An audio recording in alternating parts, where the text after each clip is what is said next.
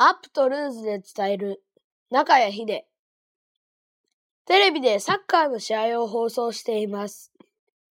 今、ハーフタイム。もうすぐ後半が始まろうとするところで、画面には会場全体が映し出されています。両チームの選手たちはコート全体に広がって互いにボールを回し、体を動かしています。観客席はほぼ満員と言っていいでしょう。応援するチームのチームカラーの洋服などを身につけた人たちで埋まっています。会場全体が静かに興奮を抑えて、開始を待ち受けている感じが伝わります。いよいよ後半が始まります。画面はコート中央に立つ選手を映し出しました。ホイッスルと同時にボールを蹴る選手です。少しうつむいて目がボールに向かられているのがわかります。はじめの画面のように広い範囲を映す撮り方をルーズと言います。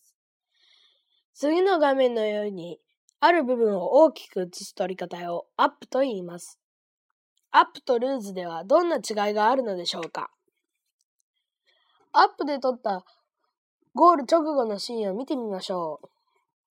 ゴールを決めて選手が両手を広げて走っています。ユニフォームは風をはらみ、口を大きく開けて全身で喜びを表しながら走る選手の様子がよく伝わります。アップで撮ると細かい部分の様子がよくわかります。しかし、この時ゴールを決め、決められたチームの選手はどんな様子でいるのでしょう？それぞれの応援席の様子はどうなのでしょう？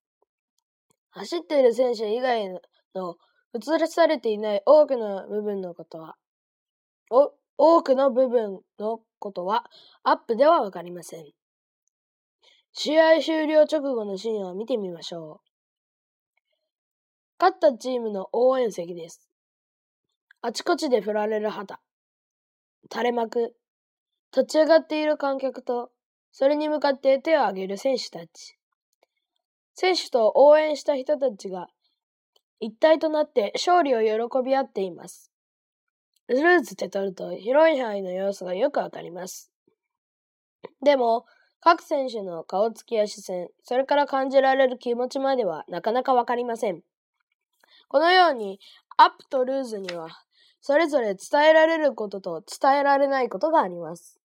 テレビでは普通何台ものカメラを用意していろいろな映し方をし、目的に応じてアップとルーズを切り替えながら放送しています。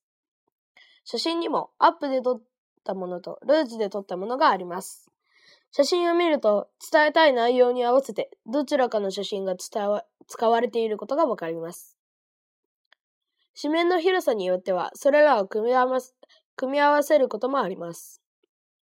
取材の時にはいろいろな角度や距離から多くの写真を撮っています。そして中から目的に一番合うものを選んで使うようにしています。